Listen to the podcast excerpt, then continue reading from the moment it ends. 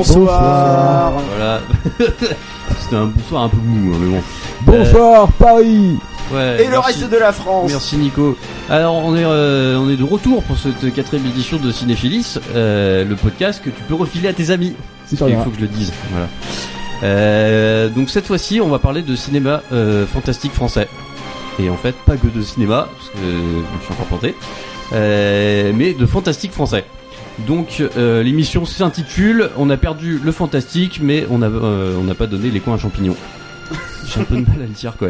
C'est beau pourtant. Ouais, donc euh, voilà. Euh, mais avant ça, on va parler du film de la semaine, notamment avec Nico de Louvreuse. Qu'est-ce que t'as vu, Nico? Euh, bah, j'ai vu No euh, de Pablo Larraín, cinéaste chilien qui s'est fait euh, connaître il y a 2-3 ans notamment avec Santiago 73 post-mortem. Donc euh, No, C'est qu'est-ce que c'est- n'est-ce pas?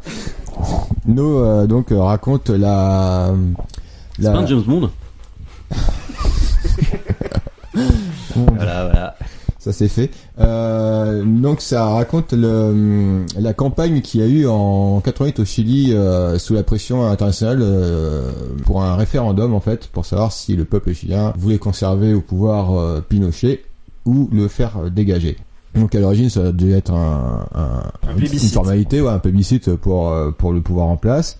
Sauf que les, donc les- le parti du non va recruter des publicitaires, euh, notamment donc euh, un publicitaire très euh, très inspiré par la culture américaine, qui est incarné ici par donc euh, Garci- Gaël Garcia Bernal. Et donc on va voir comment la campagne du non va réussir à inverser le, le, le cours de l'histoire et à faire euh, partir la dictature. Donc ce n'est pas un spoiler, hein, c'est juste de l'histoire. Et euh, et donc, euh, donc, ce qui est intéressant donc dans dans dans No, c'est que Pablo Larraín euh, re- reproduit la, la la plastique des documentaires euh, télé des années 80. Donc avec un côté vidéo euh, vraiment assez dégradé, image carrée, euh, Moche.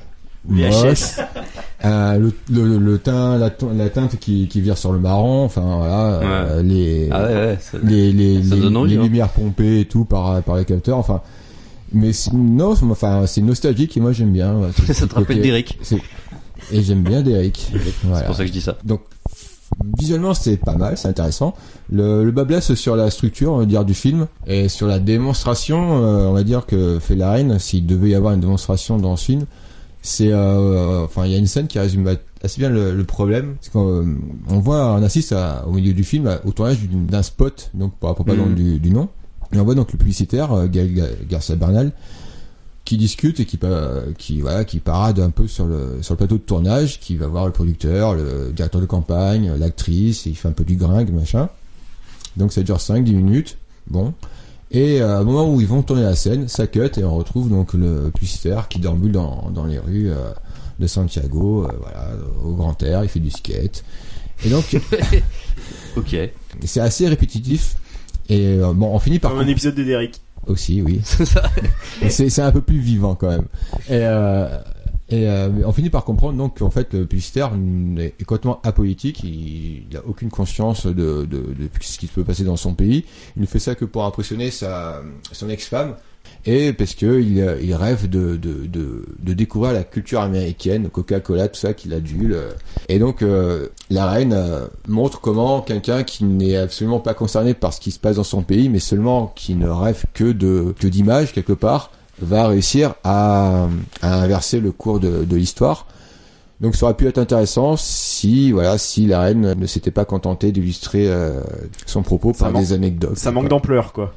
Ça manque carrément d'ampleur, ça manque de ça manque de, de, de doigts dans les engrenages et euh, voilà c'est et donc euh, Ça manque de doigts. euh, Tout ça manque de doigts carrément.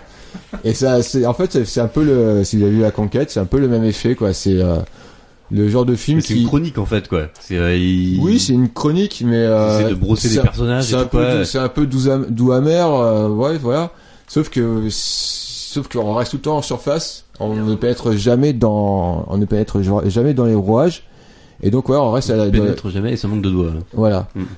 Et, et ce qui est un peu, ce qui rappelle donc moi, ce qui, ce qui m'avait un peu outré avec la conquête de Duringer, c'est voilà, c'est ça, c'est ces films euh, ce, politiques euh, sur les rouages du pouvoir qui pensent que l'anecdote suffit à la démonstration, alors Ouais. que pas du tout. Voilà.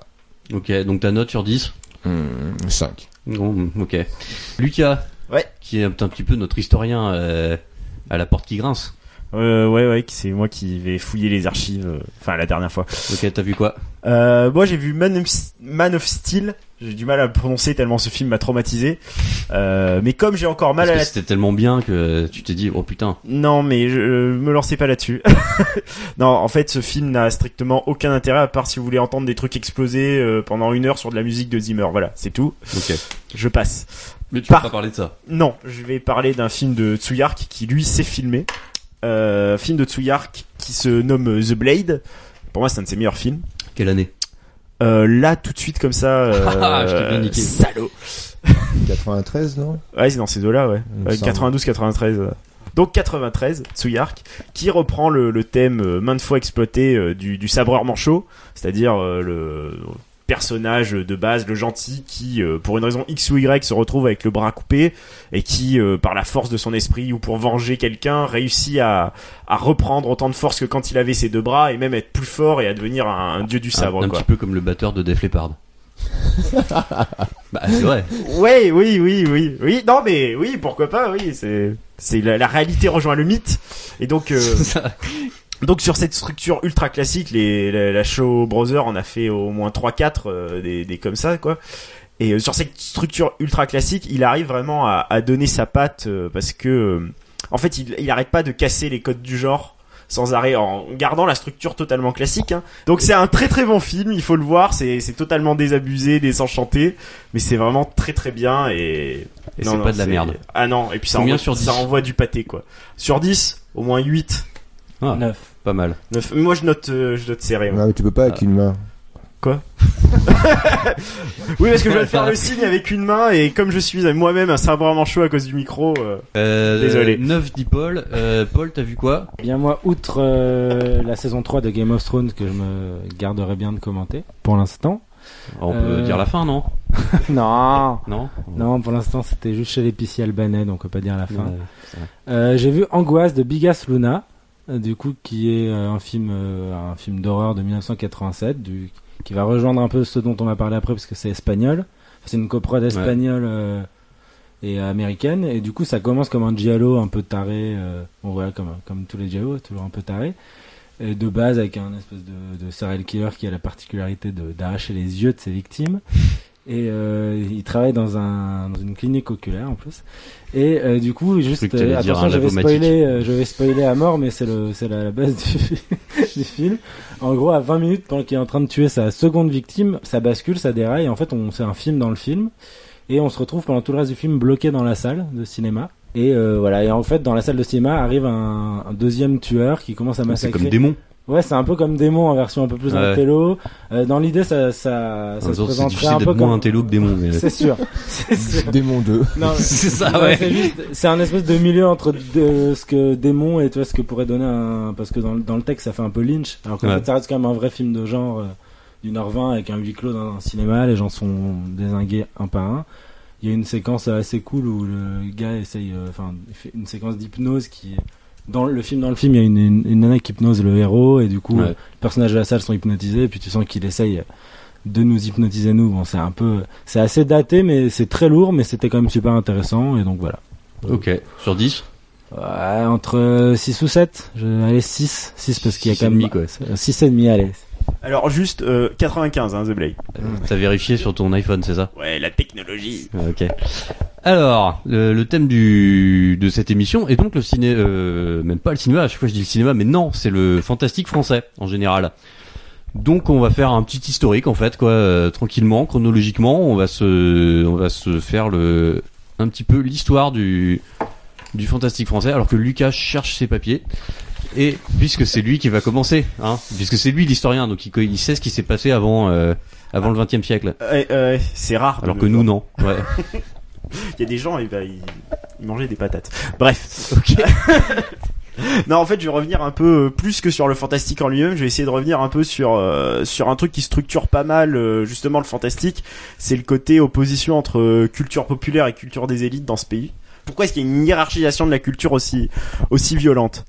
Donc euh, en fait, euh, on va commencer au, au 16e siècle. Je vais essayer d'aller vite parce que si je m'embarque dans les détails, ça va, tu être- ça parles va être d'une chiant. hiérarchisation qu'il y a maintenant ou d'une hiérarchisation qu'il y a toujours eu Bah en fait, c'est euh, d'où est-ce qu'elle vient la, hiérarchi- la hiérarchisation qu'il y a maintenant. D'accord. Parce que par exemple, jusqu'au 16e siècle, il n'y avait pas vraiment de hiérarchisation. Je veux dire, le les contes, euh, les légendes populaires se retrouvaient aussi euh, chez les élites. Et inversement, certains textes qui étaient très euh, populaires chez les élites retombaient euh, dans le peuple. Ouais. Alors c'était pas aussi fluide que, que ça, mais il y avait une vraie interprétation.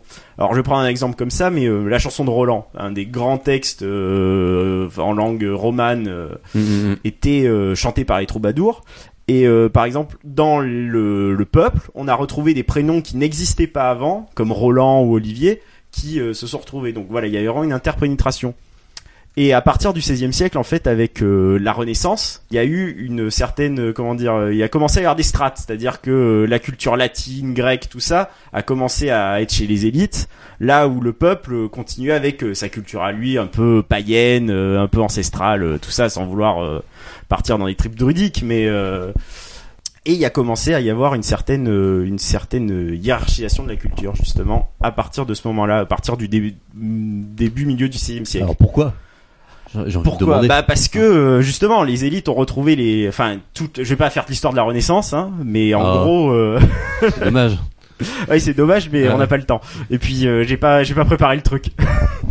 mais euh, en gros voilà, il y a toute une partie des, des élites qui retrouvent la culture gréco gréco-romaine et qui euh, décident de s'inspirer et donc et qui rejettent en bloc toute la culture médiévale, toute la science médiévale euh, parce qu'ils considèrent ça comme un truc euh, daté, euh, comme euh, voilà, enfin c'est une espèce de nouvelle vague. Tu tu tu, tu saisis là Je vois où tu veux revenir.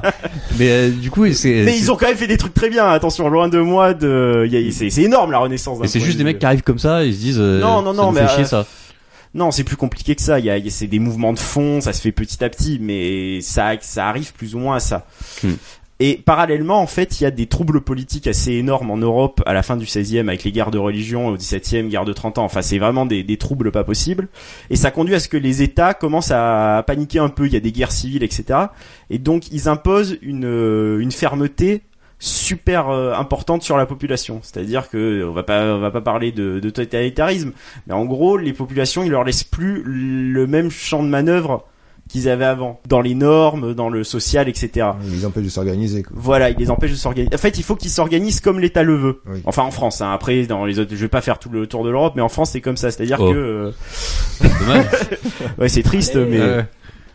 Et donc c'est à ce moment-là, que, par exemple, qu'on brûle énormément de sorcières, parce que la sorcière, c'est euh, avant c'était juste la guérisseuse qui vivait dans les bois, mais euh, à partir du moment où l'État veut tout régenter, si tu vis pas dans une famille ou dans une dans un corps organisé, tu es un déviant, et donc il faut qu'on te qu'on te pète la gueule, quoi. Hmm. Tu vois Donc on a brûlé plus de sorcières à la Renaissance qu'au Moyen Âge. euh, France. 17e siècle, donc un peu après la Renaissance, Ouais, à l'âge ouais. classique. Ouais, ouais, c'est là où on en a 16e, 17e siècle, là, on a on a vraiment brûlé énormément de sorcières. Que d'ailleurs à la fin c'est euh, c'est euh, c'est le roi qui qui met le haut là et qui dit on va arrêter ça parce que c'est vraiment n'importe quoi. tu vois. Stop la violence. Louis XIV quoi, alors que c'est pas censé être Ouais. un, un parangon de, de justice. Et euh, T'as dit parangon, et ça c'est bien. ouais, j'aime bien ce mot Mm. parangon. Et puis on peut pas le placer souvent. Si t'arrives à placer parangon et systémique euh, dans ta prochaine phrase, euh, je t'offre un truc. Ça, ça va être dur. Ouais.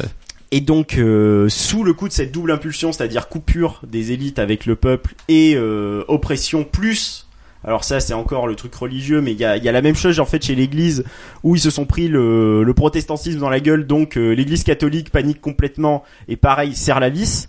C'est-à-dire qu'avant il y avait une interpénétration, par exemple, euh, on va prendre l'exemple des processions. Les processions avant tout le monde participait. Et à partir du moment où il y a eu la contre-réforme, euh, t'avais les prêtres et les sociétés et les, les corps organisés, les pénitents et trucs comme ça qui défilaient et les gens qui regardaient. Coupure, tu vois, c'est euh, on mélange Mhm. plus les torchons et les Bah, serviettes. parce que le pénitent ne peut le passer. Ouais. Si le pénitent passe. Ouais, bon. Non, mais c'est une belle référence. Ouais. Et le fait, le fait est que ça marche excessivement bien. Et euh, il y a une, il y a une véritable, euh, comment dire, ça fait table rase d'une bonne partie de la culture populaire parce que euh, la, enfin la répression, le, la propagande, etc. est tellement forte. Alors je fais quelques petits anachronismes pour aller vite, mais c'est tellement fort qu'il y a vraiment la, la culture populaire est arasée. Je veux dire, euh, il y a quasi, enfin il y a un moment où il y a quasiment plus rien au début du XVe siècle. Euh, quand les Lumières arrivent justement, c'est une espèce de champ de ruines.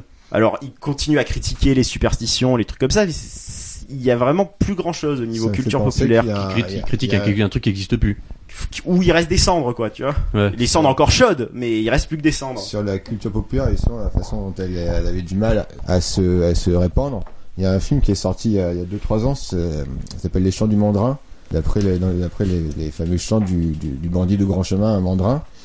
Bon, le film n'est pas très réussi, mais on voyait justement comment, comment les, euh, les, les petites gens euh, soutenaient donc euh, les brigands qui harassaient les foules avec des chants et des contes de, et c'était voilà c'était c'était euh, imprimé dans des clandestinement euh, et, et- et c'était revendu sous le manteau dans les marchés Hmm. et ouais, c'était, euh, ça participe de ça. Et le truc, c'est que parallèlement à ça, euh, il y a euh, alors ce, quel- ce qui vient remplacer la culture populaire, c'est une espèce de culture de masse. Alors qu'est-ce que j'entends par culture de masse par rapport à culture populaire? C'est la culture de masse. En fait, c'est une version euh, vulgarisée de la culture des élites pour le peuple. Tu vois, là où la culture populaire c'était une vraie culture euh, du peuple. Et euh, on a toute une littérature de colportage. C'était des gens qui se baladaient de village en village avec des bouquins à deux balles, qui étaient des versions abrégées ou des, des romans euh, de chevalerie un peu un peu à l'armure moelleux, tu vois, et qui euh, qui a petit à petit un peu remplacé ça, quoi. C'est un peu la différence entre Die Hard 4 et, et Die Hard 3. Exactement. Voilà. Ok. Non, mais rien ne change. Hein. Plus ouais. les choses changent, plus les rien ne change. Et donc, euh, alors que justement avant au 16e, euh, début 17e siècle, il y avait une littérature, enfin il y avait une littérature. Il y avait des écrits qui étaient vraiment faits par euh, le des petits éditeurs, des trucs comme ça pour euh, pour le peuple. Par exemple, il y avait un truc qu'on appelait les canards. C'était des genre un feuillet, tu vois, une double page où t'avais un récit fantastique qui était écrit dessus, du genre, t'en as un, c'est je crois à Dijon, euh, dans les années 1500 quelque chose, on a vu euh, 300 chevaliers se battre dans le ciel pendant euh, 5-6 heures. Voilà, c'est un truc qui décrit ça, tu vois. Ça s'appelle Ergo de sel, euh, ancêtre du LSD. voilà, c'est ça. Donc là, on arrive chez euh, aux Lumières. Ouais, on arrive aux Lumières. Alors On les Lumières, Lumières. elles, elles continuent à critiquer, mais elles, elles mettent aussi la religion dans le même panier, tu vois. C'est euh, les superstitions des pouilleux et euh, qui croient en Dieu et qui croient euh, à la sorcière, tu vois. Ouais. Donc c'est, on met un, on met un peu tout dans le même panier. Et je- vers la fin des Lumières, il y a un En contre. fait, oui, on fait pas la différence entre la... quelque chose qui peut être juste purement fictionnel et euh, un truc auquel on va croire vraiment, quoi. Euh, c'est pas aussi simple que ça, mais il y a un peu de ça, tu vois. C'est un peu euh, les pouilleux, alors que nous, nous, on a une culture, euh, tu vois. Nous, entre nous, on sait ce qui est, ce qui est le bon sens, on sait euh, ce qui est juste, etc. Euh, les autres, ils sont un peu cons. Ouais. C'est un peu ça. euh, Il y a un peu de ça dans les lumières quand même. Le côté euh, là, c'est quoi C'est le, c'est le monarque éclairé.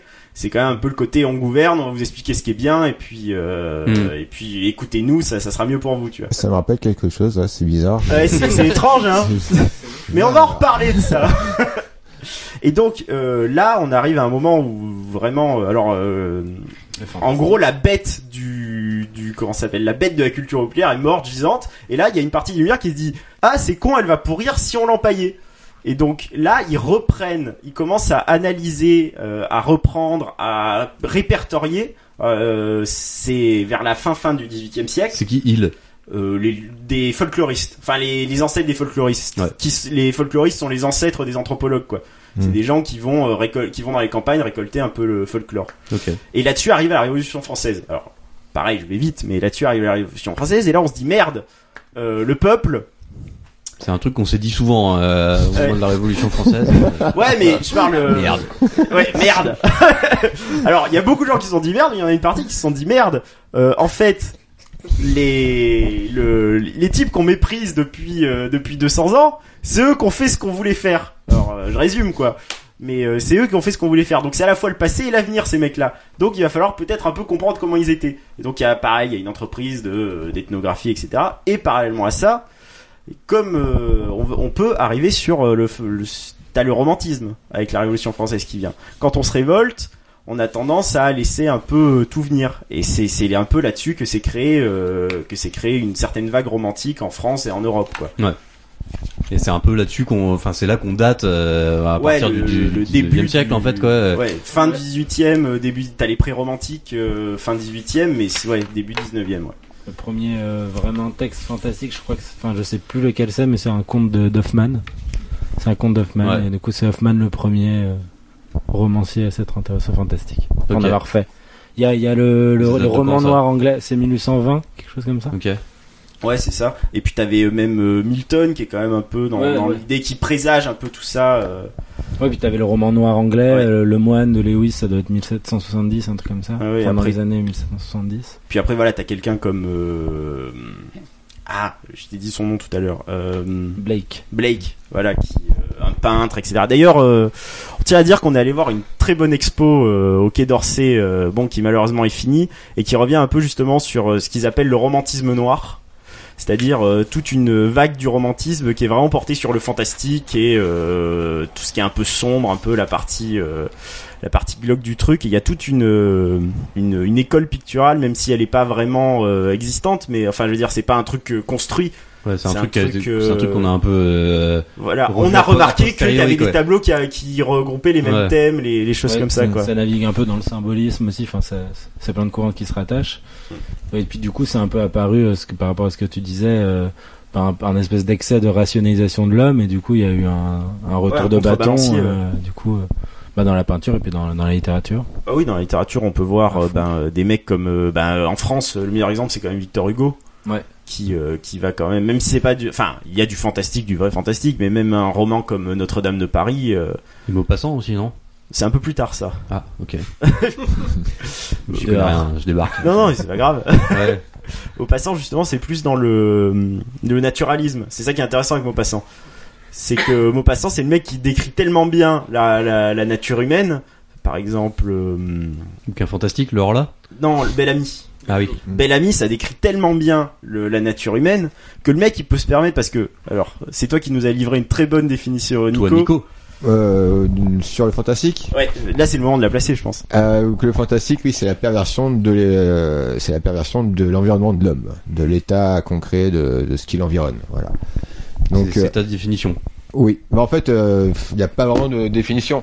C'est juste que, euh, enfin, par rapport au, cinéma, Hmm. donc euh, dans le cinéma, enfin, il y, a- souvent des débats. Qu'est-ce qui est fantastique, qu'est-ce qui relève de la SF Donc la SF, on s'accorde à dire, enfin les théories euh, dominantes s'accordent à dire que la SF c'est la perversion euh, de l'homme par la science, par par la, par par l'homme lui-même, par la technologie, par l'autre. Enfin, Hmm. Bref.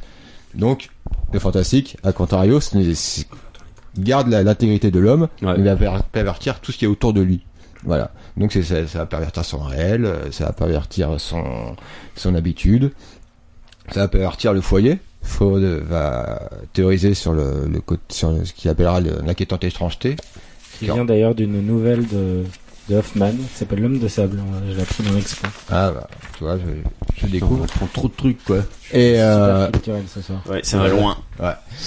Ouais, en général, c'est un truc. euh, Enfin, la, la base, de, genre, je pensais au Horla, quoi. C'est, euh, c'est le gars, il est normal, il est là, il est dans sa. oui, c'est le c'est le sur petit- sa chaise, quoi. un il y a- truc sur le coin de la gueule. euh, Voilà, il y a un c'est truc le- chelou qui arrive, c'est- quoi. C'est le paramètre qui va. euh, Voilà. Ouais, donc c'est Avec, bon. et moi, j'avais lu des trucs sur les, sur l'hésitation, en fait, quoi. Sur le fait qu'on savait jamais trop si le mec devenait fou ou si le, Ouais, un, le- ou s'il se passait des. C'est Todorov, ça. ouais, un bon roman Ah, voilà. fantastique, en théorie, euh, jusqu'à la fin, tu dois, tu dois te poser la question. quoi. Oui, il doit te laisser le choix. Ouais, Voilà. X-Files, quoi. Un Ouais, peu, ça. ouais. La vérité est ailleurs. Bah ouais. Sinon, on tombe dans le merveilleux. Enfin, c'est Ouais. les, Oui, Ça, c'est voilà. les-. Ouais, comment il s'appelle ouais. le russe, là? Le merveilleux, c'est euh, Tristan To- Todorov. Mais je crois qu'il est. Enfin, je sais pas si il est écrit en français en tout cas. De quoi? Todorov, il est écrit en français. Je sais pas si. Oh putain. En tout cas, il doit avoir des, des ancêtres slaves. Ok. Euh, Bah, là, donc, on va- Ça, c'est le 19ème. Donc on, y a, on a passé le 19ème un peu vite, mais euh, Ouais, bah écoute, hein, on peut pas non plus y passer la nuit, hein. euh, et puis on n'a pas de euh, spécialité. métro. c'est ça, ouais. Faut qu'on rentre chez nous et tout, quoi. Euh, J'étais un peu long sur le 18ème, donc euh, Ouais. Et, euh, et donc au 20ème arrive le cinéma. cinéma. Avec euh, les frères Lumière. Enfin, on sait pas trop, quoi, mais bon. Il y a des débats. Voilà, ouais, ils sont pas d'accord encore, quoi. Et, euh, et voilà. Alors, c'est quoi les premiers films fantastiques, en fait, quoi? C'est Méliès, c'est, euh, Méliès qui. Ouais. ouais. Il y a Edison Qui a fait de la SF aussi, une d'ailleurs, version mais- de Frankenstein, je pense. hein, mais ça, De quoi? déjà... Edison, il avait produit une version de Frankenstein. Ah Dans les années, ouais, peut-être un peu avant 10 ou peut-être à- autour de 12, 1912, je sais plus. Ouais, ouais. Mais en, ouais, en gros, il y a toujours un peu de fantastique parce qu'à l'époque, c'est encore bien, bien intégré. Ouais, puis pas- c'est les adaptations des, pas de- ouais. des œuvres littéraires ça, du, du siècle précédent, en fait. Bah, y a, ouais, il y a les, il y a Euh, les- c'est contemporaine quasiment. Hein, je veux Ouais, dire, c'est vrai, euh, ouais. Parce que c'était il y a, je sais pas, euh, Maupassant, c'était quasiment, euh, c'était genre il y a 10 ans, 20 ans grand max quoi. Mais genre Euh, Frankenstein, c'est, ça date de quand? Frankenstein, Mary Shelley, c'est un peu plus tôt quand même. Hein, c'est dans les années 1820, je crois. Ah oui. Dans ces du voilà, coup, y a- euh, Hollywood reprend ça et tout, quoi. Hollywood reprend ça, le premier vrai, la vraie, production de masse euh, autour du fantastique. Enfin, organisé par un studio. Je pense que c'est les années 30 avec Universal, vraiment, avec le côté euh, Ouais. À la chaîne, quoi. Enfin, ouais, un euh, peu à la chaîne et rentrée de. James Wells et tout, quoi. Ouais, mais sinon avant, bah il y a plein de, ouais, il y a plein de pendant le muet, il y a plein de trucs euh, par-ci par-là, quoi, dans tous les pays. Ouais. Et donc en France, on n'est pas en reste. Il y a, euh, bah, il y a les, euh, les surréalistes qui s'y frottent un peu. Il y a les avant-gardistes comme Epstein qui adaptent, euh, qui adaptent Dupont parce qu'ils font la chute, il fait la chute de la maison Usher. Mm. Il y a plus, il y a plusieurs trucs qui, qui traînent quoi. Et c'est vrai que bon, bah, la base dès, le- dès le début du cinéma, il y a Méliès quand même qui, qui lit ça avec la technique quoi, puisqu'il y a les trucages et. Ouais. Et puis après, il y a la, il y a la, c'est la première guerre mondiale qui arrive euh, là-dessus. Les Français perdent complètement le, Ouais. le pouvoir économique parce qu'on était jusqu'à la Première Guerre mondiale, on était, Ah bah, on euh, était la nation euh, triomphante du cinéma. ah bah au niveau cinéma, il y, avait la France et le reste du monde, quoi. Euh, Très très loin, très très loin devant. Et après, euh, justement, les, Américains vont réussir à, déjà commencer à sortir bien leur, car- le- leur carte du jeu à partir de, à partir de, de l'immédiate après-guerre, quoi. Ouais. Même si l'Europe reste quand même, enfin, l'industrie allemande, italienne reste quand même assez puissante, quoi.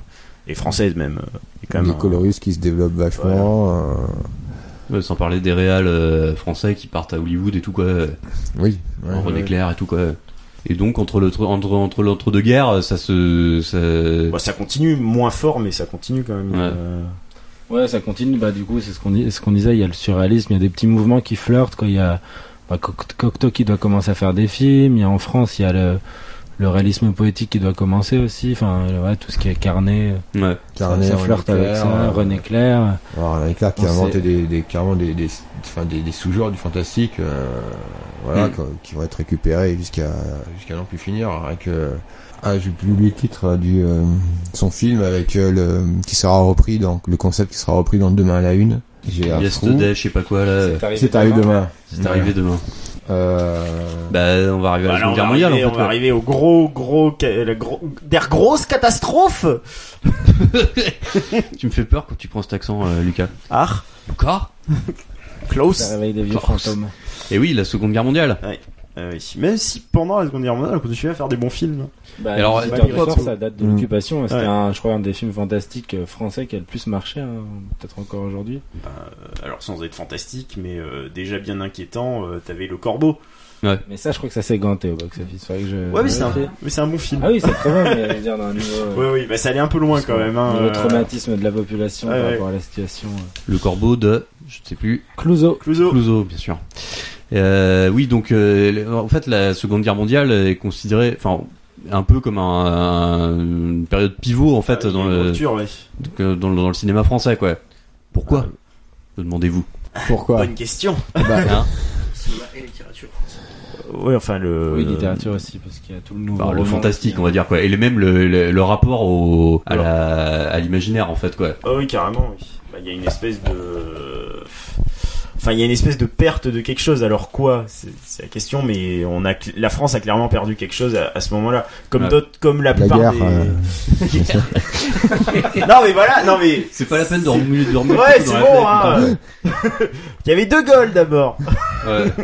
Mais euh, non, bah, mais déjà, clairement. elle a euh, perdu bah, des auteurs et des euh, Ah qui, oui. qui sont partis ou qui n'avaient plus le droit d'exercer certains se sont fait dégommer quand même, hein, malgré tout. aussi. Puis elle a perdu donc le droit de, bah, de faire des, des, des films librement. Étaient très contrôlés, donc il fallait euh, essayer de, de, de, de faire des, des films en, en loosé, de, de faire du sous-texte. euh, De, donc c'était Ouais, mais ça c'est pendant la guerre quoi. Mais Oui. je veux dire, après la guerre, euh, Bah, il y, a- il y a une espèce de sentiment quand même, Bah. euh, malgré tout, euh, de. Enfin, euh, les Français n'ont pas été à la hauteur, quoi. voilà, t'avais plus, t'avais pas forcément envie de rêver, quoi, envie de célébrer, euh, de te euh, partir du réel. T'avais plutôt envie, une sorte peut-être de besoin de l'affronter ou du moins de de de de quelque chose. Donc Ouais. euh, c'est vrai que ça certains pays ça s'est exprimé par par le fantastique ou la SF, notamment au Japon. hein. Et euh, après, euh, pourquoi exactement et comment, dans quelles conditions C'est c'est plusieurs facteurs. Donc il y a il y a un type qui s'appelle Serge Lehmann, je crois. Oui. Il a écrit des trucs là-dessus quoi. Euh, Oui, bah, il- lui, sa, sa théorie, c'est que euh, donc c'est que on- c'est qu'on a re- refoulé un- quelque part tout ce qui euh, tout ce qui euh, représentait un peu tous tous les codes qu'avait utilisé le nazisme Hmm. pour mobiliser les foules. Donc euh, bah, tout ce qui est Tout en bloc en fait quoi. oui, tout, tout ce qui avait attrait au donc au mythe euh, et, euh, et un peu aux figures de l'imaginaire. Ouais. Ouais, c'est sûr que les, les nazis utilisaient ça de façon. Voilà, donc euh, euh, ça, ça a été, absolument, ça a été euh, refoulé. Il y avait donc peut-être le côté un peu cul- cul- culpabilisant qu'avait euh, qu'avait la nation qui. À chaque fois qu'on fait ça, euh, tu te, tu te confrontes à l'expression c'est nazi. Et donc tu peux pas le faire. C'est ça. Voilà. Non, non. Bah euh, si, bah si, c'était encore, c'est encore utilisé aujourd'hui, quoi. Oui, c'est un- C'était, euh, c'était comment il s'appelle, euh, celui qui a euh, Bégodeau, qui avait dit ça à propos de Black Micmac justement parce qu'il disait que c'était, c'était des. Micmac attire l'arigot. Ah oui, Micmac. Qu'est-ce que qu'est-ce que c'est Ouais bon, c'est un film qui existe Ça, ce sera- vraiment. Ça, ce sera pas, par- ça, ce 80. sera pas coupé. C'est par un contre, film quoi. qui existe vraiment. C'est avec euh, Villeray, je crois. C'est Villeray qui se retrouve dans une dans Oui, un oui, HLM avec plein d'Africains. Bref, Et donc Bégodeau avait, avait, euh, avait dit ça à propos de Big Mac à Thierry que justement c'était trop maîtrisé donc c'était nazi. voilà. ouais. Mais C'est- pour. euh, on en enfin, est là quand même, quoi. C'est, euh, Ouais. Euh, Il y a un truc qui s'est perdu à ce moment-là. Ouais. C'est-à-dire qu'à partir du moment où on essaye de justement de d'exalter un peu quelque chose d'un peu profond, euh, d'un peu mythique, hmm. il y a le côté bah, La on se peur, la retrouve peur de la euh, voilà, bascule. on se Ouais, alors que ça. existait avant les nazis, quoi. oui, c'est pas, les nazis qui ont inventé ça, quoi. Peut-être que je sais plus qui c'est qui euh, qui l'a formulé, mais en gros, euh, ce que ce qui ce qui s'est passé aussi, à ce moment-là, c'est que c'était un peu en amorce avant la guerre aussi, mais c'est que euh, on a commencé à confronter donc euh, je crois que c'est Jean Epstein qui en parlait qui a qui a qui a théorisé là-dessus l'homo faber contre l'homo demens donc euh, l'homme qui fabrique les outils Hmm. donc euh, dont on avait plus besoin après la guerre pour reconstruire que l'homo demens c'est l'homme qui euh, l'homme qui fantasme l'homme qui part dans les dans les mythes et les mythologies qui était l'homme qui était venu nous détruire Ouais. donc il y avait peut-être cette opposition-là qui s'est accrue quelque part euh, dans l'immédiate après-guerre. Ça, puis donc le fait que bah, que certains pays s'étaient réfugiés donc euh, comme l'Italie dans le néo-réalisme pour justement euh, comprendre ce qui s'était passé dans leur société a produit euh, certains courants qui a rejeté en bloc donc euh, tout ce qui est tout ce qui relève de l'imaginaire. Faut, faut pas oublier aussi qu'il y a quand même une à cette époque-là, il y a une énorme influence du marxisme aussi, qui malgré tout euh, en France, c'est marxisme égale le matérialisme le plus chevronné, euh, le plus absolu, et ça joue aussi, c'est-à-dire que raconter des histoires un peu fantastiques, euh, c'est pas, euh, ce n'est pas mettre en avant le prolétariat, c'est, tu vois ce que je veux dire? Hmm. Le conte, c'est des princes, donc c'est l'aristocratie, donc c'est mal, tu vois? Enfin, pour aller vite fait, quoi. Mais, euh, Ouais, mais alors, on pourrait quand même rétorquer que euh, qu'il y a d'autres pays qui ont vécu l'occupation et que euh, ils ont peut-être pas forcément eu le même rapport après à l'imaginaire, La France, c'est Ouais. quand même un pays qui était quand même euh, au niveau le, où le- l'emprise euh, du marxisme sur la pensée générale jusqu'aux années 70 a été d'une force hallucinante. Je veux dire, des, des Sartres, c'est quand même quelque chose de, de Ouais. typiquement français, quoi. Je veux Mm. dire, euh, un type euh, qui a qui avait la, la stature d'un Sartre, euh, je sais pas s'il y en avait beaucoup ailleurs, quoi. Mm. Surtout Bah, d'un point de en- vue idéologique, il n'avait aucune Je contestation. ne Enfin, sais pas s'il y avait par exemple un, un Sartre en Pologne, parce que Ouais, la. Pologne, dans les, années 5 des années 50 jusqu'aux années 70, tout ce qui était SF et fantastique, ça a été un peu leur âge d'or, et c'est justement, je pense qu'ils se sont exorcisés par rapport à ça. Il y avait une espèce de, euh, alors je vais pas dire pensée, pensée unique, mais il y avait à une, la France, euh, là, oui, c'est euh, bah, c'est un peu la question qui nous taraude tous. Bah c'est alors euh, pour revenir sur sur ce que je disais tout à l'heure, cette espèce de comment dire de classification de la de la pensée entre ce qui plaît aux masses, bon bah euh, on s'en occupe pas trop nous les nous qui fabriquons le l'art etc. C'est pas trop notre problème, c'est-à-dire que si ça leur plaît, c'est c'est mais nous on va leur montrer ce qui devrait leur plaire, tu vois? Et le fait que plus ajouter à ça la centralisation totalement folle de la France, et c'est comme ça qu'un petit cercle de personnes extrêmement euh, marxistes, matérialistes, a réussi à influencer euh, les cercles en dessous, etc., etc. Hmm. Tu vois, et à faire en sorte que le fantastique, bah, c'était un peu, euh, bah, c'était pas nazi, mais c'était anti-prolétarien. Alors euh, c'est un peu violent peut-être ce que je dis, mais euh, voilà, il y, a un- il y a un côté, euh, il y a un côté ça quand même. Hein. Ouais, on va on va encore passer pour des gens de droite, quoi. Chier, quoi. Du coup, on n'a pas parlé, on n'a pas nommé en tout cas la nouvelle vague. Du oui, coup, enfin a- on en parle depuis tout à l'heure. hein. ouais, mais, mais à la base, on ce qui marrant, c'est autour, qu'ils- mais- ce qui est mar- marrant, c'est qu'à la base, quand, quand c'est arrivé, c'était quand même un peu en- aussi en réaction justement à tout le cinéma d'après-guerre qui ne faisait que parler de, de l'occupation en se dédouanant justement avec euh, plein de culpabilité et tout. Et du coup, ils, ils ont voulu vraiment s'affranchir de ça. Et finalement, bon, maintenant, on vit sur le, on, on vit sur l'héritage de Nouvelle Vague où, finalement tout, toute euh, volonté d'imaginaire a été phagocytée par, euh, par, euh, par la, la volonté voilà, de, de tourner absolument dans la rue. Bah, le facteur de de- la Nouvelle Vague, bah, improvisation, Improvisation, ne pas de, pas de scénario. pas d'écriture, ah oui, donc euh, Caméra inventée par Hitler. Et donc ça pose un... C'est vrai, c'est Godard Ça qui c'est dit. Godard qui l'a dit, ouais, complètement. Mais euh, du coup, euh, c'est, c'est- ça amène un, un rapport assez bizarre finalement à, la technique, du coup, et euh, alors que le cinéma est quand même un des Et c'est vrai que l'art où il y a le plus besoin de technique, quoi, et surtout le cinéma fantastique. oui, c'est ça que j'allais dire, Ouais, c'est-à-dire aussi, que le aussi légère soit-elle, t'en as toujours besoin quoi. C'est-à-dire que c'est très compliqué de faire euh, n'importe quel euh, fantastique, pas, pas seulement le cinéma, mais c'est très compliqué de faire du fantastique sans technique. Parce Bah, que justement, le fantastique c'est tromper. Et tu peux pas tromper si tu fais ça à l'arrache. Tu vois ce que je veux dire Mm. Pour laisser le doute, il faut que tu maîtrises parfaitement chaque point. Tu vois, chaque point d'écriture, chaque point de, de cadrage, Mhm. chaque point de, de jeu.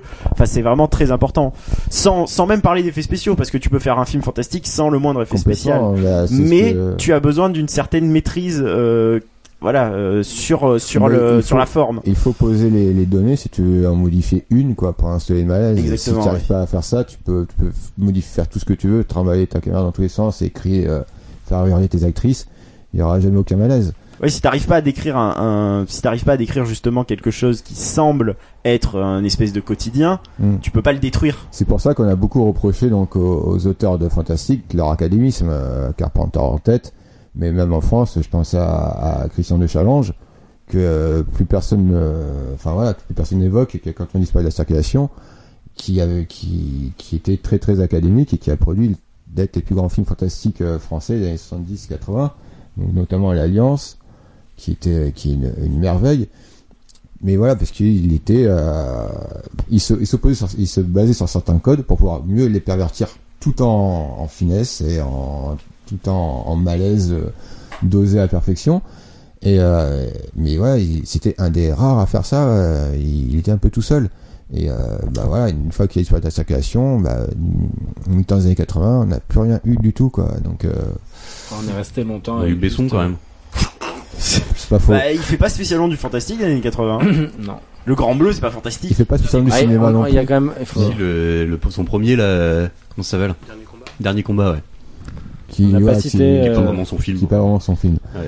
On- On n'a pas En cité plus. juste le, le mec le plus connu en France à, à cette époque parce que c'est le seul qui a été toléré par la nouvelle vague parce qu'il avait quand même fondé la cinémathèque. Il y a Franju avec les yeux sans visage. Oui. Bon, c'était pas franchement du fantastique, mais c'est. En fait, oui, il y C'est a, quelques, il y a exemples C'est ça, il y a et quelques tout quoi. Ouais, et peu, Cocteau ouais. aussi qui fait du fantastique. Oui, il y en a, ouais. Cocteau, il y a Buñuel, euh, même, enfin, Mais, euh, les, les des, surréalistes quand même, ils arrivent à imposer un peu, euh, un peu quelque chose. Mais c'est vrai que c'est la fin là. Ouais, c'est à la fin, là, c'est en train de mourir là. Ah oui, c'est vraiment le. Ouais. Il y a Franju qui rêve encore un peu sur le serial, qui fait Judex en s'inspirant un peu de Fantomas. Ah, alors que pendant ce temps, alors qu'à la même époque, il y a Chantal Ackerman qui filme pendant 3 heures une, une ménagère qui fait des, des côtelettes panées dans sa cuisine. Et ça fait un, ça fait un triomphe critique, quoi. Donc, euh, Donc, film, Non, que, voilà, film que Nico a vu en entier, j'imagine. ah ouais, mais c'est, mais c'est, Comment ça s'appelle? Euh, je- euh, oh là. Euh, Est-ce qu'il reste des côtelettes? J'ai- j'ai- Merde, Entre Jeanne, parenthèses, euh, S. Jeanne Dillman, euh, machin, son adresse, après c'est son adresse, euh, Bruxelles, euh, ou Ok, Bruges, bon. Enfin, c'est Jeanne Dillman. Ça vend du rêve. Ça donne envie. Mais c'est, c'est à voir, hein, c'est, c'est vraiment, enfin, Oui, c'est non, très mais voilà, il y a, intéressant, il y a- mais il y a quand voilà, même quelques quoi, trucs, c'est- même en dehors du cinéma, genre Métal Hurlant et tout, quoi. euh, bon, là, ah mais un en plus BD tard, quand quoi, même, mais- euh, il y a quand- il y a une vraie tradition de- du fantastique dans la BD. euh, La BD française euh, Ouais. Euh, ouais. bah, la SF, ouais, mais même euh, même le fantastique en règle générale, quoi. Ouais, veux tout dire- ce dont on parle, de toute façon, c'est quand même un problème très très euh, du cinématographique en fait. oui, parce oui, que parce la- que même les dans années le 60, roman, il y a, ouais, le roman en, en Ah ouais anticipation commence à monter un peu. Bah, il y a quand même pas mal de mecs, je pense que. Ah ouais, donc c'est quand même, euh, c'est quand même curieux que ce soit juste sur le ciné, quoi. Bah, c'est par rapport à ce qu'on disait. Hein, je pense Bah, que c'est une que question de technique, de, de rapport au réel. parmi tous les arts, c'est celui qui, donc, comme le disait Lucas, c'est celui qui est le plus centralisé. Donc, c'est- c'est- euh, je veux dire, le mec qui veut faire une BD quelque part, s'il est vraiment tu- motivé, Tu veux faire une BD peut la fantastique faire. dans ton atelier, tu l'as fait. Tu veux faire une BD fantastique dans ton atelier, tu le fais. Tu veux oui, faire un roman fantastique, tu le fais, Tu tu veux vois. faire un film Ouais. fantastique, bah, il faut que tu convainques euh, Il faut de la thune. Monsieur Machin et Monsieur Bidule. Et là, c'est déjà plus complexe. Et ce qui est marrant, c'est que même au niveau du de l'animation, quelque part, euh, on est, euh, c'est vraiment le cinéma avec des acteurs, quoi. Où, c'est vrai, ouais. Voilà, parce que même l'animation, je vois un projet comme, alors c'est c'est un, un épiphénomène, mais malgré tout, le roi, le roi et l'oiseau, Oui. c'est quand même du, du gros fantastique euh, qui tâche, quoi. Euh, Il y a de, il y a des robots, enfin c'est vraiment. euh, Le monsieur du son veut dire un truc. Julien Si je peux me permettre, quand même, il y a eu pas mal de projets fantastiques complètement avortés. euh, Enfin, le, le 20 milieux sous les mers avec euh, Richard Boringer. Euh, Il y a eu Arzac de, hum, de Moebius. Il y a eu euh, L'Incal qui a été en inventé. animation, C'était des- tu veux dire le Dune l'animation, aussi. oui. Ah oui. Euh, Dune, non, c'est pas. en Oui, mais en animation. animation, il y en a eu pas mal qui, ont, qui finalement ont eu, euh, étaient bien partis.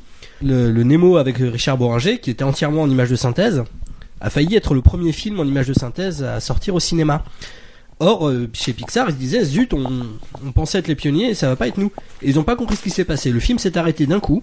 Les investisseurs se sont retirés d'un seul coup. Et, euh, et chez Pixar, ils, ils n'ont pas compris. Ils se disaient, ils avaient tout. Mais euh, ça, alors, est-ce qu'on peut pas le, le rapprocher du fait, encore une fois, de la hiérarchisation de la culture, c'est-à-dire que la BD, entre guillemets, pour ces, pour les, les gens qui, qui décident aussi, c'est, euh, c'est pour enfants quelque part. C'est pas un truc sérieux. Ouais, complètement. Alors que le cinéma, c'est sérieux, tu vois.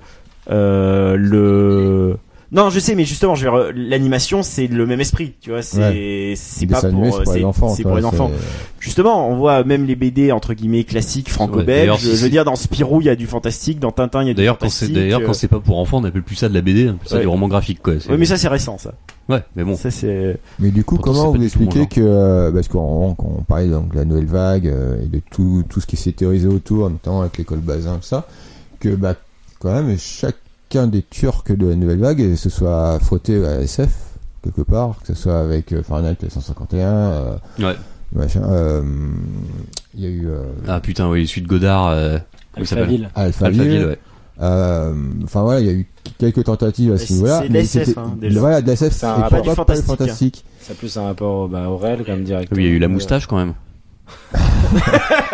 Un C'est peu vrai. plus tard, un peu, Ouais. ouais, c'est après, oui. Euh, oui, mais le le fantastique et la SF, c'est pas le c'est pas le même esprit. Et puis c'est le le côté. euh, le, il y a un côté avec la SF qui est euh, plus dans le justement dans le social, dans le la dénonciation. Enfin, tu peux très facilement tomber dans ouais, le Fahrenheit. dans la machin, dénonciation là, facile avec euh, avec la SF quoi. opera, quoi. Ils ont fait Ouais, de voilà. l'anticipation. oui. C'est le côté voilà, tu peux très facilement faire de la politique euh, avec euh, avec la avec la SF, ce qui est plus dur avec le fantastique malgré tout. Faut être plus subtil.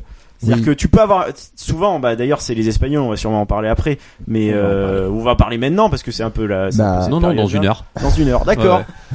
on est large. C'est ça. Mais le fantastique, ça doit. Les enfin, Espagnols, ils arrivaient, à, ils, et même les Italiens, ils arrivent à créer tout un sous-texte grâce au, oui, voilà, au, le, fantastique. en fait, le fantastique est politique. Euh, Mais moins de façon frontale que la SF. voilà, c'est euh, c'est sous-jacent. Enfin, c'est pas que c'est sous- sous-jacent, mais c'est que pour, à mon avis, pour être un bon auteur du fantastique et pour avoir envie de faire du fantastique, il faut être confronté au réel, tout simplement. Tu peux pas pervertir donc du réel quand tu ne le connais pas.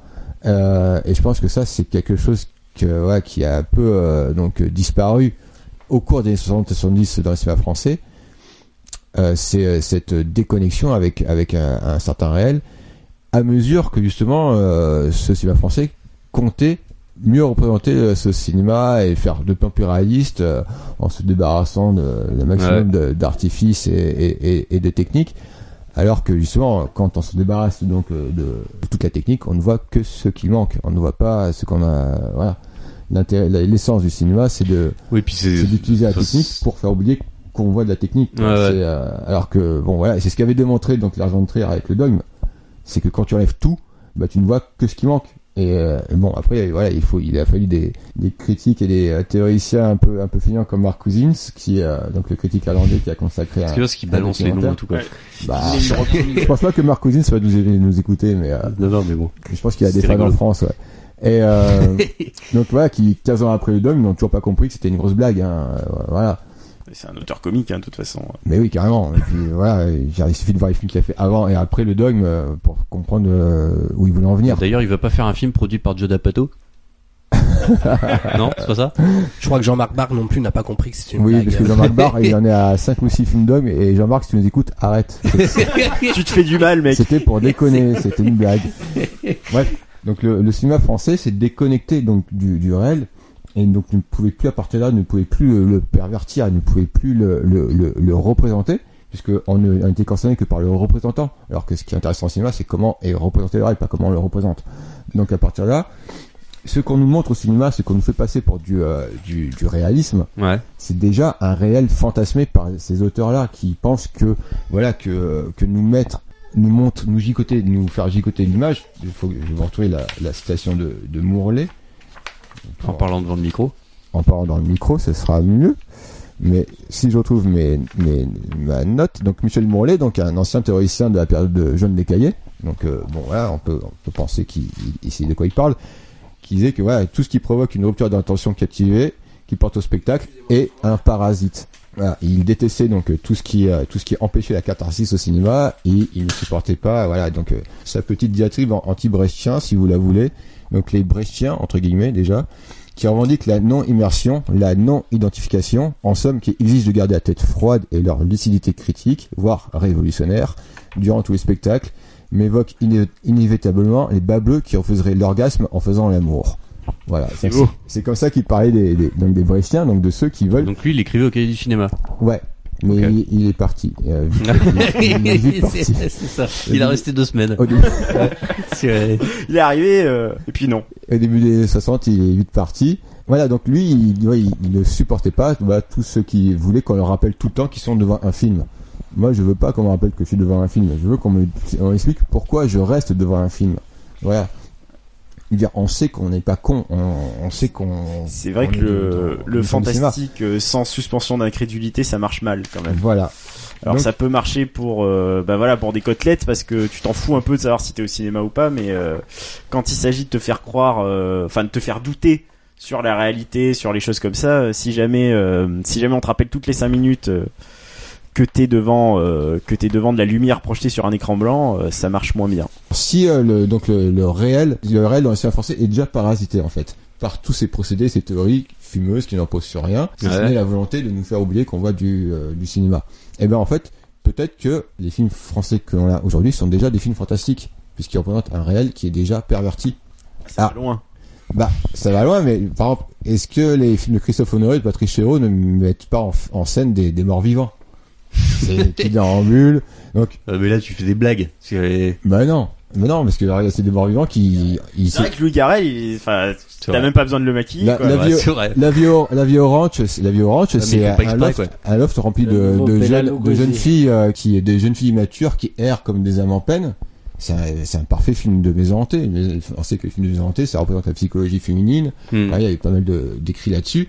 Euh, bah, les essais sur l'ennui de Chantal Ackerman, on y Faudrait, revient. faudrait leur dire en fait. euh, Ouais. Je pense qu'ils seraient très contents. Bah ouais, mais Mm. je pense aussi, je pense que euh, ils le savent. Enfin, j'espère. Les essais sur l'ennui de Chantal Ackerman, on y revient. Euh, bah c'est c'est des c'est des variations sur les paradoxes temporels. Hmm. C'est vrai, c'est un jour sans fin. hein. Jeanne Dillman, c'est un jour sans fin. les, euh, Pourquoi tu ris, Lucas? Non, je sais pas, ça me. les, les longs métrages de, de- Je re- je- là, je suis en train de remettre en perspective tout le cinéma français, tu vois, donc ça, ça fait Mais ouais, bizarre, mais quoi. c'est intéressant les- du coup. C'est un, Fénigo. c'est un bon exercice. Ouais. Euh, Bruno Dumont avec des personnages décérébrés qui traversent des, euh, des longs espaces euh, en scope. Bah c'est des séries Z de zombies irritables quoi. Bah, Et Maïwen euh, avec ses esprits torturés, incohérents, qui ramènent tout à leur univers, à leur rancœur, à leur vengeance. Bah pardonnez-moi, le belles actrices, police, ce sont des films de revenants.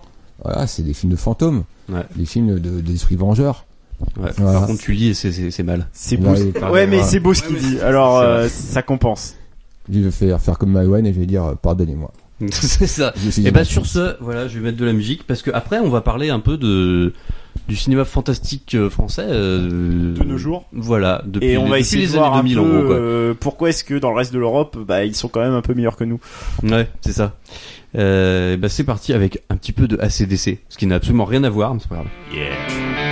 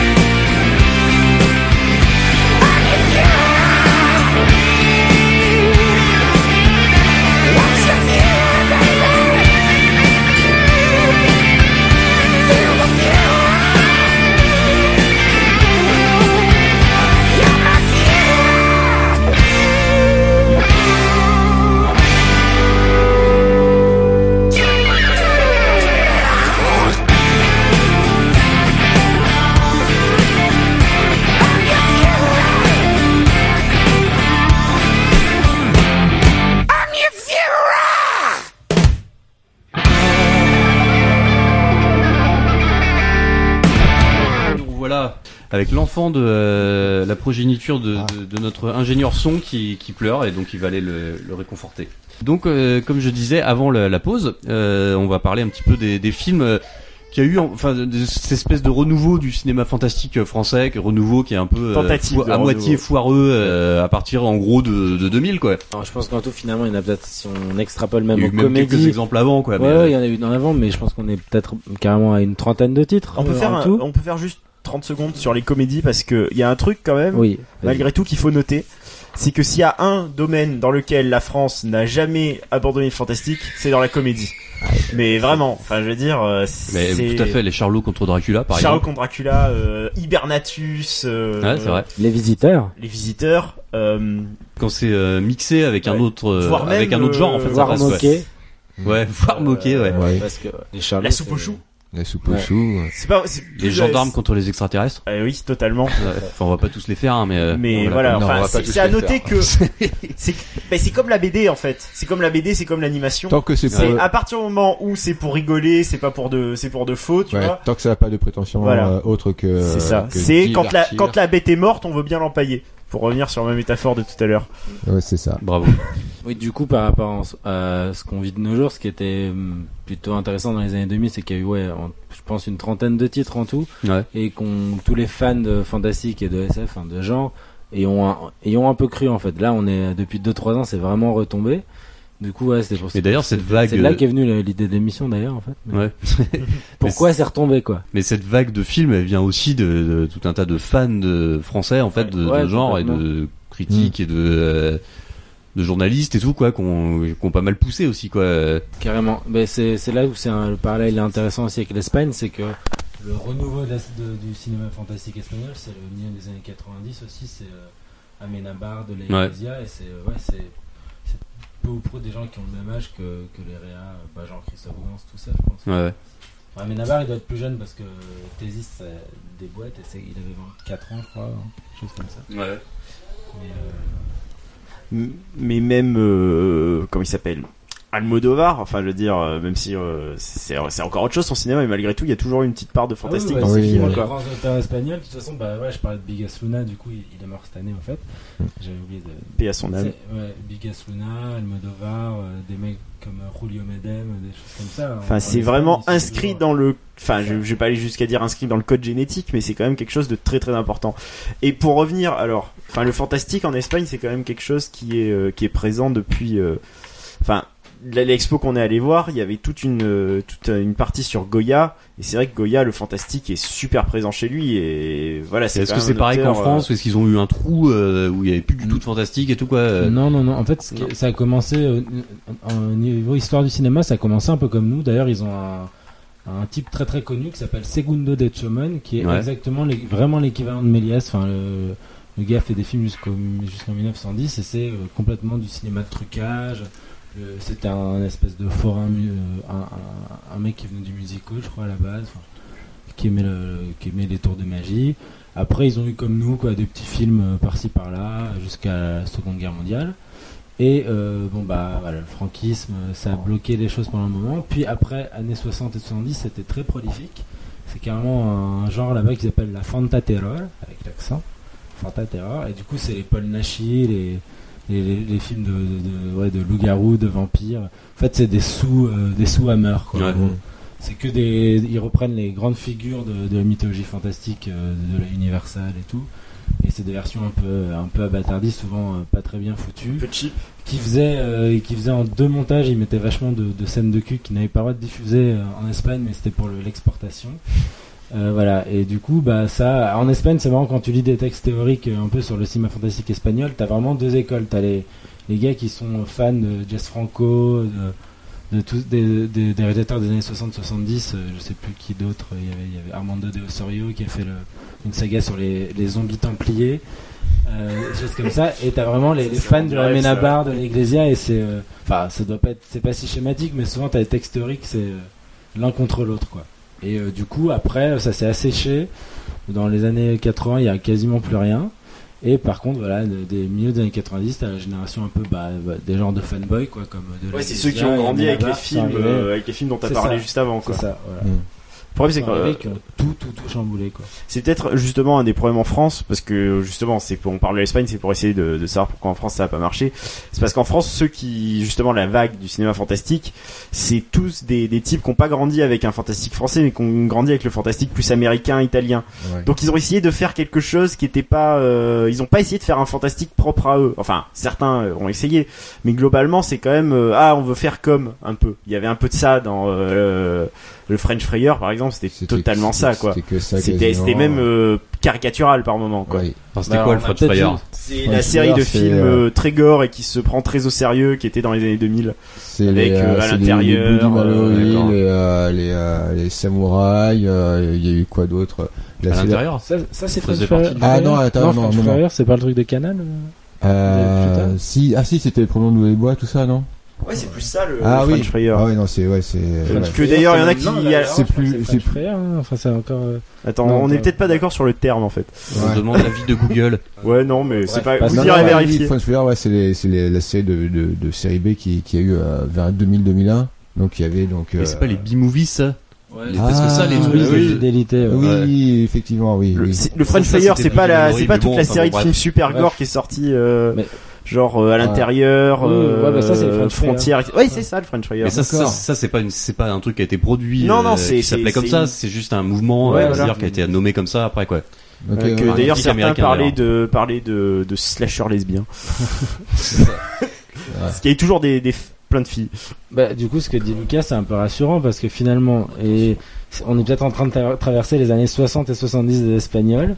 Ouais, on a des ça. films d'horreur un peu, voilà, un peu, euh, un peu ban- bancal et euh, finalement, on va peut-être Qui avoir pompent dans 20 euh, ans les succès, euh, les ouais. succès anglo-saxons. pompent des Mhm. succès. euh, Et d'ici d'autres 10 pays. ans, euh, les mecs qui ont grandi avec ça euh, iront faire des bons films.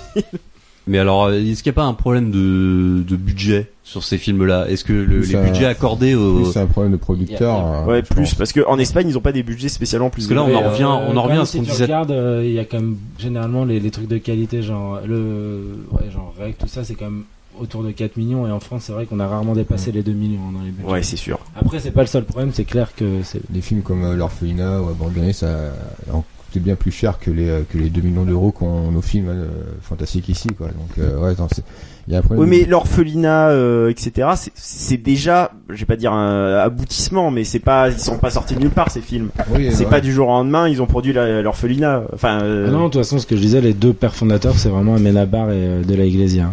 Enfin, un, un peu là- là- là-bas, c'est. euh, c'est c'est culte. Et puis c'est vrai que ceux qui ont tout apporté enfin tu Oui, vois du tu vois le premier film de, de, de la Iglesia c'est Action Mutante quand même enfin oui, c'est juste un gros coup de poing quoi.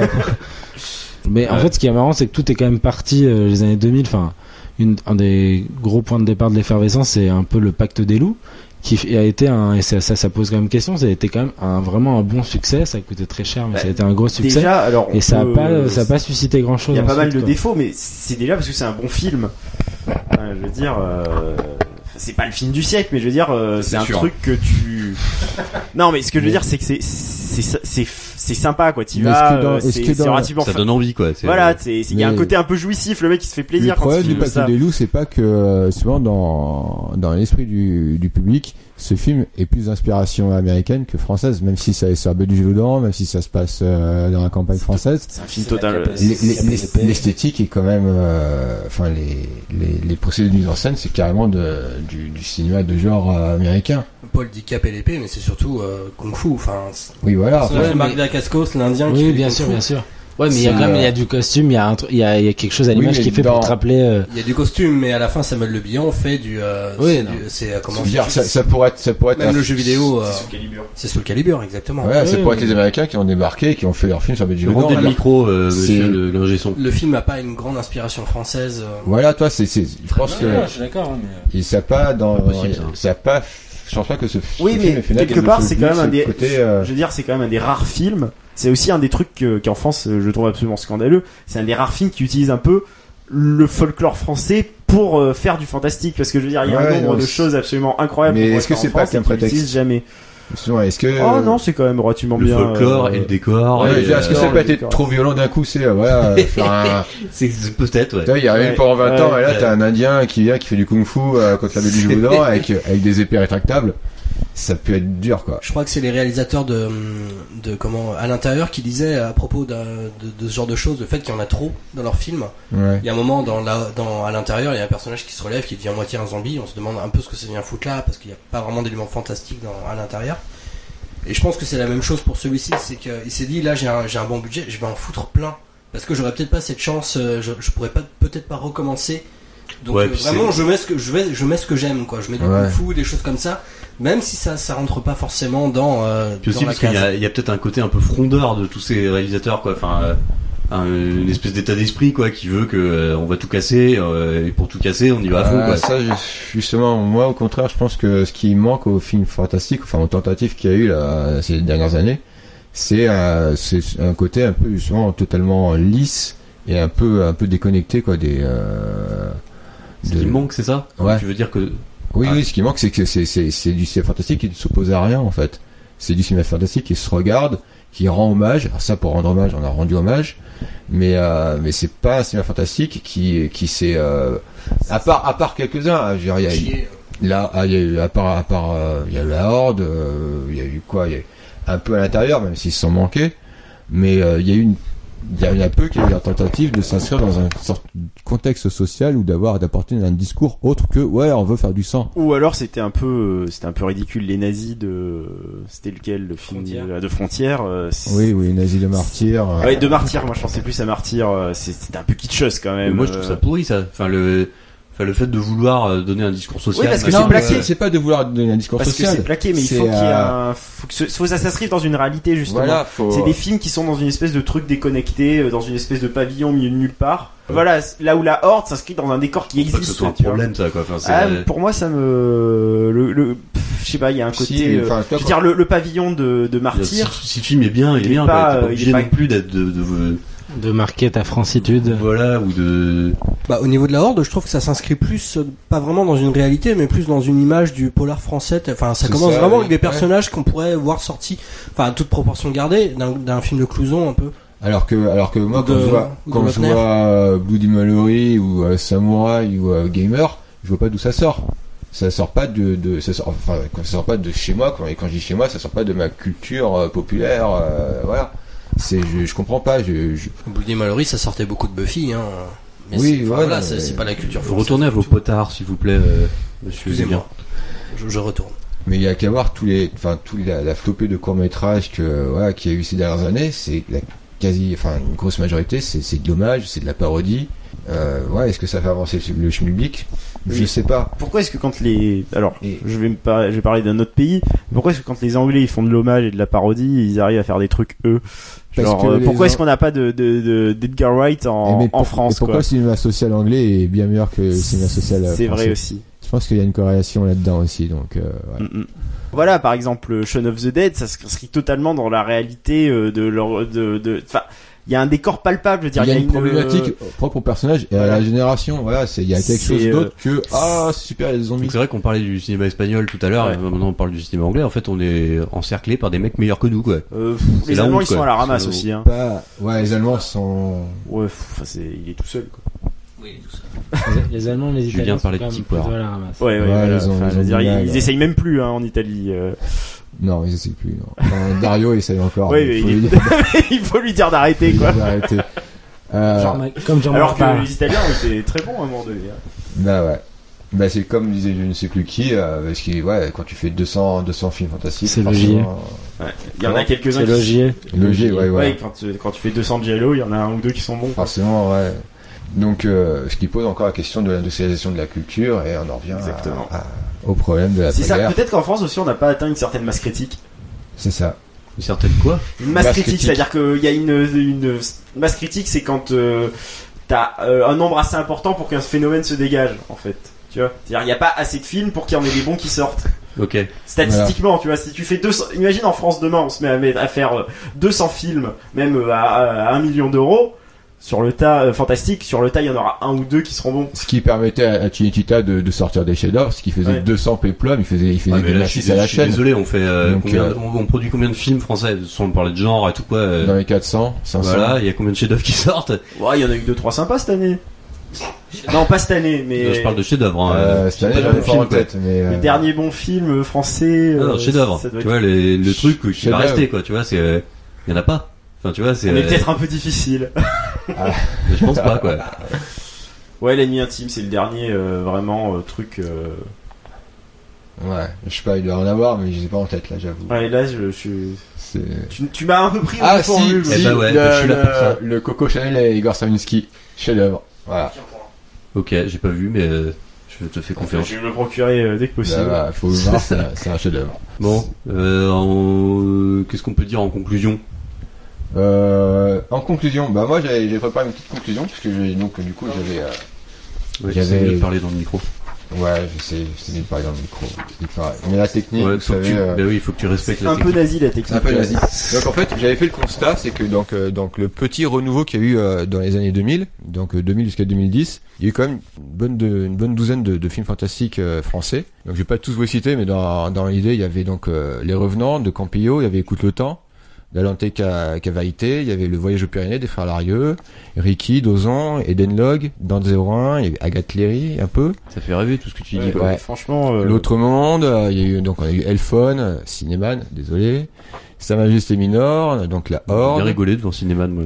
la troisième partie du monde, Derek Forestier qui était pas mal. Enfin voilà, donc on a eu euh, quelques quand même quelques une bonne vingtaine de films fantastiques, tous réalisés par des hommes. Et depuis 2010, patriarcat. c'est ça. Et depuis 2010, la- les films fantastiques français donc euh, que j'ai relevés, mais peut-être que j'en oubliais. Donc il y a Ne te retourne pas, voilà, un autre chef-d'œuvre français de Marina Devanne, Main dans la main de Donzelli. C'était ironique ou c'était... euh, Ah non, C'est vraiment bien ah ouais. Je sais pas, on connaît... Là, tout le monde euh, Ah non, a personne- des yeux ronds. Personne l'a ouais. ici. Ah c'est là là les gars. parles, Euh, donc il y a eu La vie d'une autre de Céline Testu qui a qui pro- qui est marrant qui est le sujet inverse de Camille Redouble. C'est la la nana qui va qui se projette 15 ans dans le futur qui est passée un peu inaperçue, c'est dommage. C'est pas avec Kassovitz Si, et Juliette Binoche qui Juliette Binoche qui joue bien pour la première fois depuis 15 ans donc ça À noter. c'est à voir.